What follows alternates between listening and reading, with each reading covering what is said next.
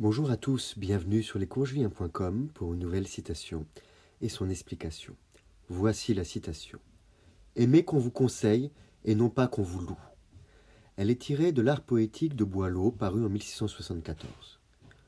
Le grand chantre du classicisme, en dehors d'énoncer et de fixer les règles du mouvement littéraire du grand siècle, expose évidemment des maximes, des conseils de vie dans son œuvre Art poétique publiée en 1674. Apôtre du bon goût, il n'en demeure pas moins un moraliste tel que le siècle de Louis XIV en connut. Ainsi, cette citation le met dans la veine d'Alain Fontaine.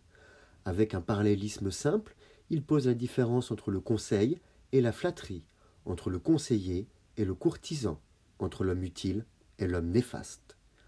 Comme le grand fabuliste, il distille un conseil de valeur pour les hommes de pouvoir qui doivent appuyer leurs décisions sur des avis intelligents et désintéressés, même s'ils remettent en cause la décision première de leur chef, et non sur des acceptations et des éloges, intéressés vivant simplement à profiter de sa situation et non à aider et servir. La force de la citation tient en sa simplicité et son universalité. Le on indéfini élargit le propos à chacun. Il faut se méfier des flatteurs, jamais loin du mensonge. Et même si la vérité est plus dure, elle est plus utile et honnête. Ainsi ce conseil peut s'appliquer à chacun afin de trier et de juger des bienfaits de la réalité des discours qu'on nous tient. Pagnol disait On ne flatte jamais assez un couillon. Ne pas être le couillon du flatteur vaut bien un fromage, sans doute.